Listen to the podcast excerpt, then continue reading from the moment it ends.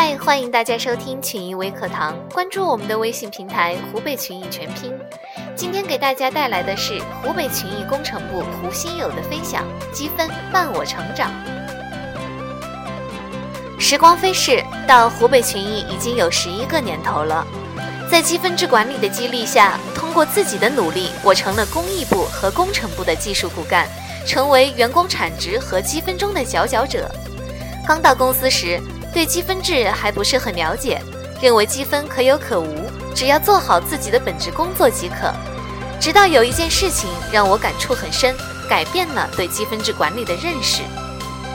有一次，公司通知印刷 DM 报纸发到各大街小巷，报纸下发完毕后，临近中午下班，看到还有些报纸没有发完，我想趁着午休时间把剩余的报纸发往开发区。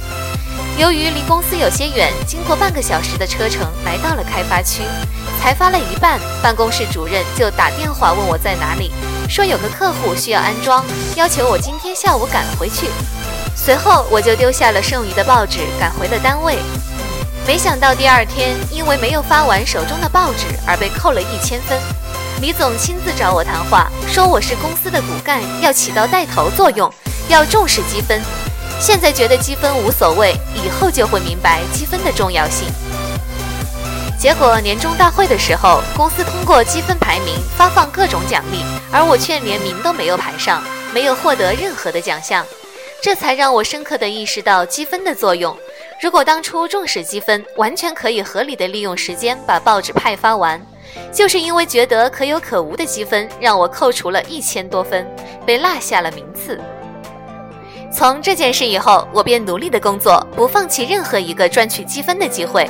终于，我分别在零九年度获得了海南旅游的机会，二零一一年的五万元干股分红，二零一二年的十万元储蓄存款，二零一三年的十万元干股分红。我相信，通过积分制管理，我们的公司会更加的壮大，同时也会给我们带来更大的惊喜。好了，以上就是关于员工对于积分制管理的看法和个人的分享。